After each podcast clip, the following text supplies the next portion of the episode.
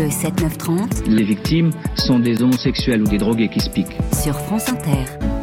La découverte du virus du sida il y a 40 ans, série spéciale de trois interviews. Sonia De Villers en 1983, votre première invitée, est une jeune chercheuse de l'Institut Pasteur. Sa spécialité, les rétrovirus. Bonjour Françoise Barré-Sinoussi. Bonjour. Qu'est-ce que c'est qu'un rétrovirus?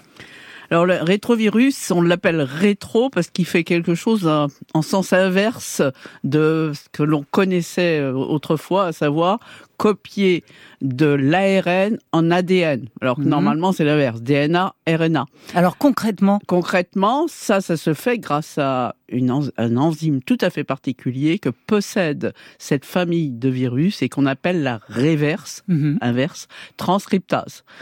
Donc euh, cette copie est nécessaire pour que ce virus, le matériel génétique de ce virus, s'intègre, rentre dans le matériel génétique de la cellule. Et vous allez devenir, hein, vous, euh, vous avez la trentaine euh, à cette période-là, vous allez devenir une des seules à maîtriser les techniques d'étude de rétrovirus une des seules, je ne dirais peut-être pas ça. Ah, quand même. Euh, et il y avait à l'époque de moins en moins de chercheurs dans le monde qui s'intéressaient à cette famille de rétrovirus. Pourquoi? Euh, Tout simplement, euh, moi quand j'ai commencé au, début des années 71, c'était finalement la, la fin d'un grand programme rétrovirus cancer aux États-Unis. Et puis ont été découverts les oncogènes. Mmh responsable de cancer. Et la découverte des oncogènes a fait que les anciens rétrovirologues se sont tous tournés vers des études sur les oncogènes et donc il resterait peu de laboratoires s'intéressant à, à, cette famille de virus. Qui est Willy Rosenbaum?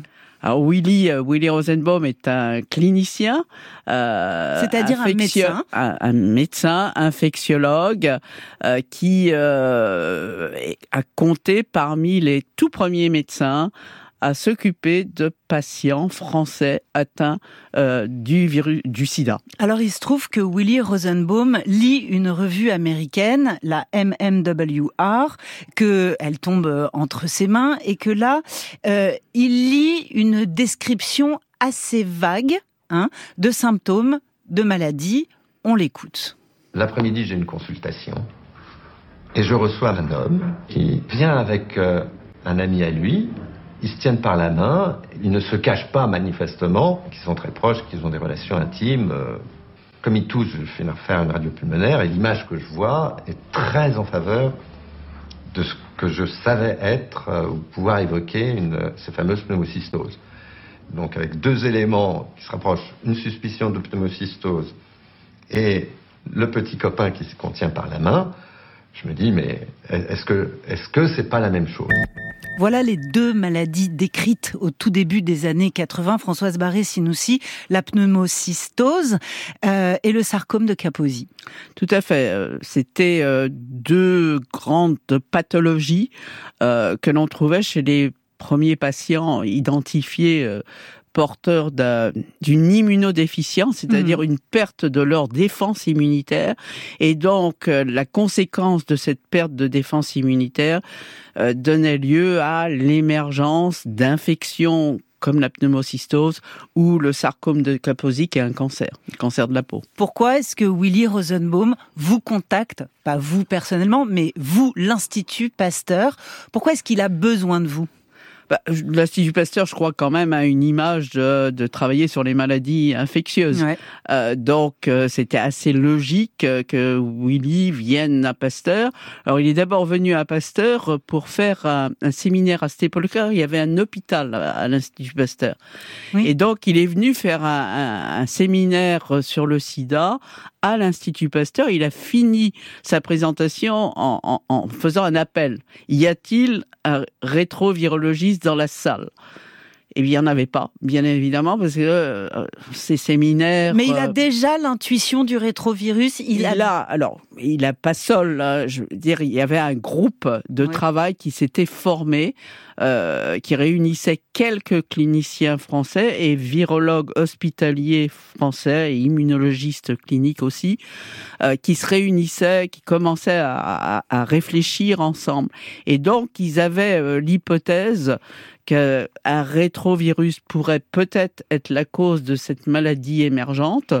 Pourquoi? Bah Parce que tous les autres virus humains connus à, l'époque avaient été euh, étudiés comme agents potentiels de cette nouvelle maladie. Et, aucun ne répondait aux critères. C'est ça, donc ils avaient été éliminés, toutes ces hypothèses avaient été éliminées au fur et à mesure. Sauf une, l'hypothèse de rétrovirus, et en particulier l'hypothèse du seul rétrovirus humain connu à l'époque, HTLV, Human T-Cell Leukemia Virus, qui était un virus associé responsable de leucémie leucémie des lymphocytes chez l'adulte.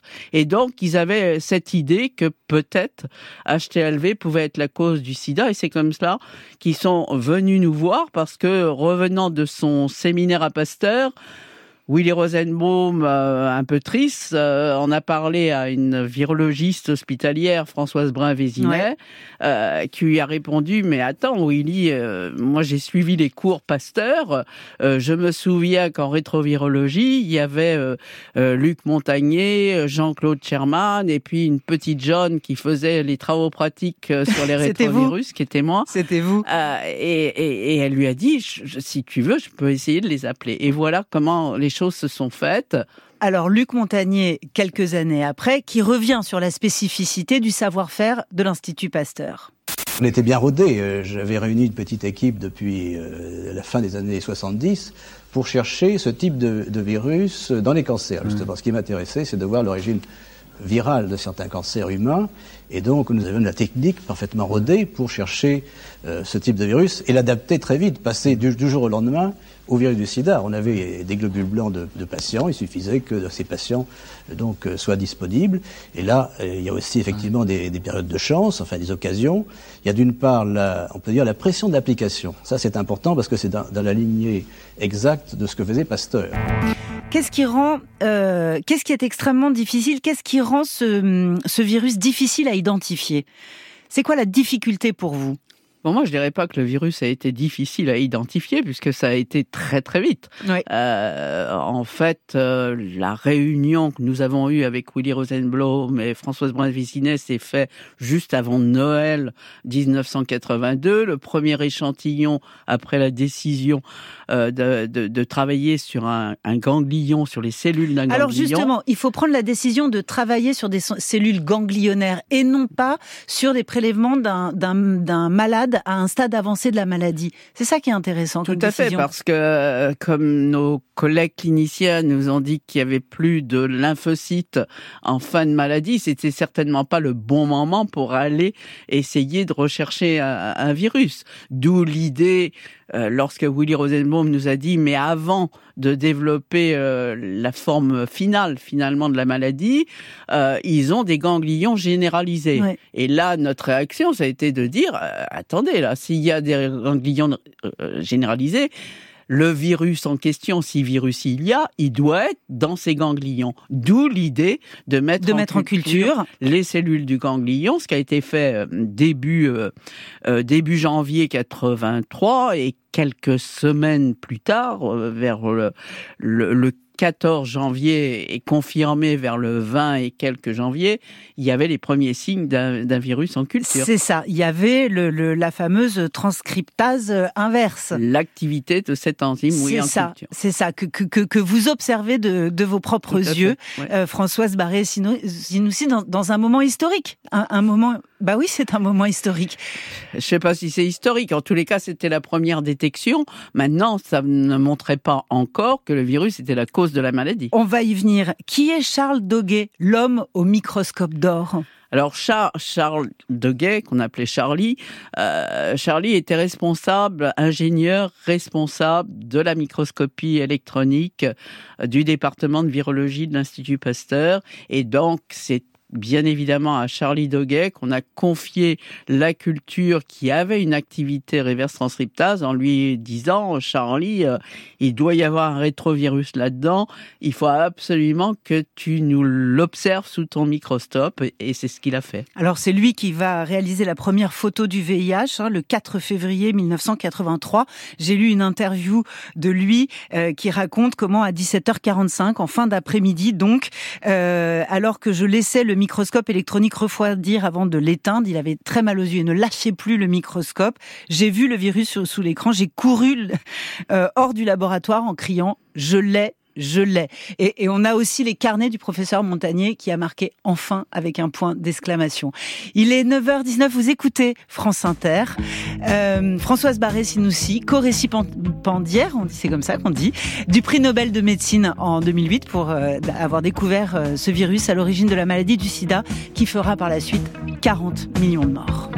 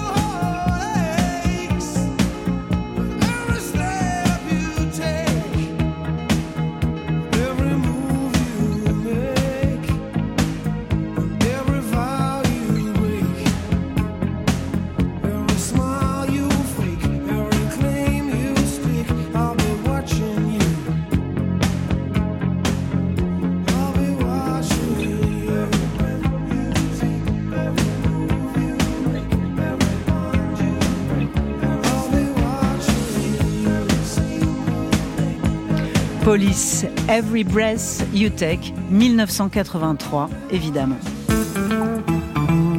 France Inter, le 7-9-30, L'interview de Sonia De Villers. Trois jours pour revivre l'année 83, cette année charnière au cours de laquelle, au mois de mai précisément, a été identifié le virus à l'origine du sida. Voici une prix Nobel de médecine au micro de cette interview, Françoise Barré-Sinoussi, euh, qui, se replonge avec nous dans cette époque. Vous allez très rapidement publier un article déterminant, l'article de la revue Science, la grande revue euh, scientifique qui fait comment est reçu cet article à l'époque euh, Les avis étaient partagés. Il y avait euh, des réactions qui étaient plutôt favorables et d'autres qui disaient euh, bon il y a peut-être un biais, il euh, faut attendre que ça soit confirmé, c'est pas sûr que ça soit réellement un rétrovirus. Enfin, il y avait, tout un tas de critiques.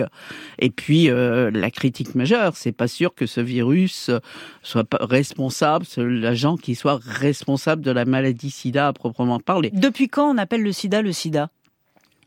Je dirais le sida euh, avant, en tous les cas, la publication de, de, de hein. Science euh, de, depuis déjà 18 mois de mai 83. Euh, On parle du sida et plus de la fameuse maladie des 4 H. Quelles étaient ces H? Les 4 H qui étaient les homosexuels, les homosexuels, les héroïnomanes, mm.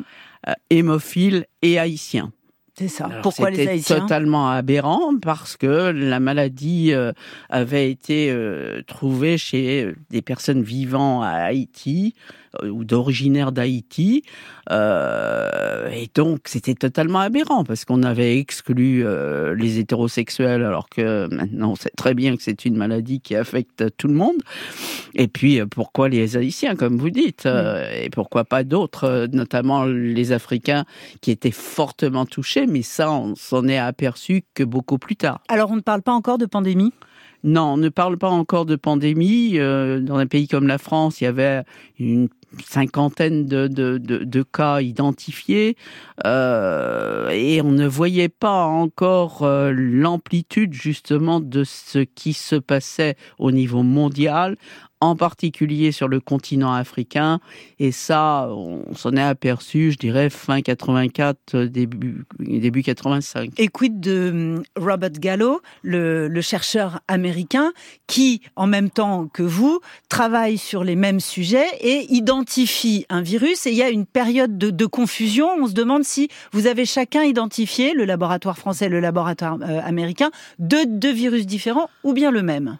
Alors en fait, on a été très très rapidement en relation avec euh, le, avec Bob Gallo et, avec son équipe, euh, puisque dès qu'on a isolé le virus en culture, euh, la question se posait de savoir sa relation avec le virus HTLV1 que son équipe avait identifié en 1980. Mm-hmm. donc on l'a contacté nous-mêmes pour lui demander de nous envoyer des réactifs HTLV1 euh, pour pouvoir voir si les réactifs qu'il nous envoyait réagissaient sur le virus qu'on venait d'isoler. Et donc, euh, les résultats étaient négatifs, aucune réaction avec les réactifs qu'il nous a envoyés, mais lui, en parallèle, euh, il nous a dit, je suis en train de travailler aussi à la recherche de l'agent responsable et je pense que c'est un HTLV. Et donc, dans la publication de Science euh, du 20 mai 1983, il y a deux publications une publication, celle de l'équipe de Bob Gallo sur HTLV, agent responsable du mhm. sida, et la nôtre sur un virus que nous appelions pas encore euh, HIV à l'époque, mais lymphadénopathie associated virus, parce qu'on avait pas voilà, elle avait, parce qu'il avait été isolé chez un personne avec des ganglions généralisés et parce qu'on n'avait pas encore la preuve définitive que c'était l'agent responsable du sida. Alors, à partir de quand euh, comprend-on que les Américains et les Français travaillent sur le même virus? À partir de quand comprend-on que le virus que vous avez identifié, Françoise Barré-Sinoussi, est bien le virus à l'origine de la maladie? Alors, pour nous, dès la fin 83, on avait toutes les évidences que ah le, virus était responsable du sida puisqu'on a accumulé euh, des données en isolant des virus euh, identiques à celui qu'on avait euh, isolé chez les patients atteints de sida à proprement parler, qu'on avait commencé à mettre en place des tests de diagnostic, certes des tests maison, pour montrer que seulement les patients qui avaient un sida avaient des anticorps contre le virus qu'on avait isolé et pas d'autres patients atteints d'autres maladies donc on avait commencé à accumuler quand même beaucoup de, données pour nous dire fin 83, et ça a été publié plus tôt en 84, euh, que l'agent était responsable du sida à proprement parler. Et puis, il a fallu attendre euh, mai 84, je dirais, avec euh, une autre publication de l'équipe de Bob Gallo, euh, annonçant cette fois-ci l'identification d'un autre virus responsable du sida appelé par l'équipe de Bob Gallo HTLV3. et le, le, début ensuite de données comparant HTLV3 et le LAV montrant que les deux virus c'était proche. Proche, proche, proche. Un dernier mot sur vous, Françoise Barré-Sinoussi. Vous avez donc une trentaine d'années. Vous devenez un pilier, hein, évidemment, de cette équipe qui devient au cœur des préoccupations mondiales, euh, même si on ne parle pas encore de, de, pandémie. Le monde entier a les yeux euh, tournés vers l'Institut Pasteur. Ça devient, enfin, 1983, c'est aussi un tournant dans votre vie personnelle à vous? Complètement. Complètement euh, Complètement. Moi, je, dis souvent que j'ai euh, ma vie avant 83, après 83 et après ma vie aussi après 2008, après l'annonce du prix Nobel. Donc c'est sûr que 83 a été un, un tournant où euh, ben, il fallait aller vite. Hein, il fallait aller vite. Il fallait mobiliser d'autres équipes à venir travailler dessus. Donc il fallait en même temps travailler avec euh, l'Afrique. de avec... soi. Oui. À la recherche. Oui. Oui, c'est ça. Tout à fait. Tout à fait. Merci beaucoup, Françoise Barré-Sinoussi. Merci d'avoir été la première invitée de cette série de trois interviews sur l'année 83. Demain, vous entendrez Bernard Bousset. Il a 81 ans et il nous fera revivre ce qu'a été cette année 83 au cœur de la communauté gay. Merci, Sonia.